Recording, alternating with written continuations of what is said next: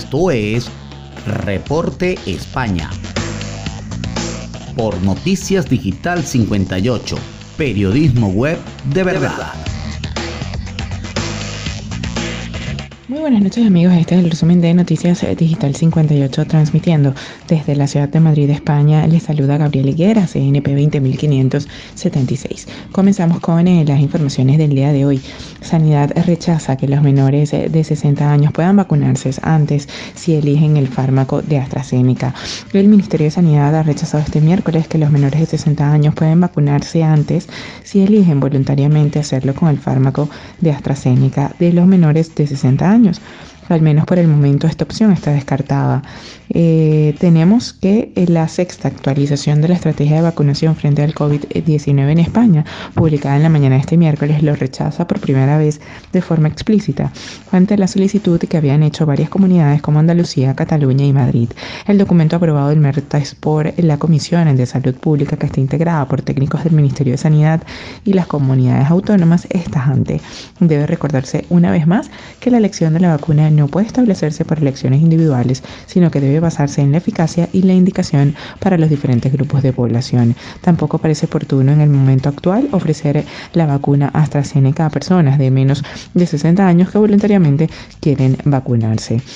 España bate su récord diario de vacunas, 456.777 eh, dosis en 24 horas. España batió nuevamente su récord de vacunas contra el COVID-19 administradas en 24 horas. Según el último informe del Ministerio de Sanidad, ayer se inyectaron 456.776 dosis frente al hito anterior el 8 de abril, cuando se suministraron 453.862. En total en España ya hay 3.611.606 personas con las dos dosis de la vacuna frente al COVID-19, a las que hay que sumar los casi 10 millones de ciudadanos que ya cuentan con al menos un pinchazo. El país va acelerando el número de inmunizaciones diarias y ya ayer se superó una importante barrera. Ya hay más ciudadanos con la pauta completa de los sueros frente al COVID-19 que contagiados por el virus.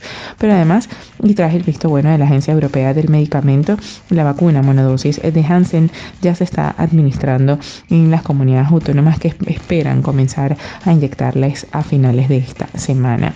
Y ya para finalizar, el Atlético de Madrid renuncia a participar en la Superliga. Los méritos deportivos deben primar. La Superliga Europea está en la lona y con la cuenta atrás pesando sobre sí.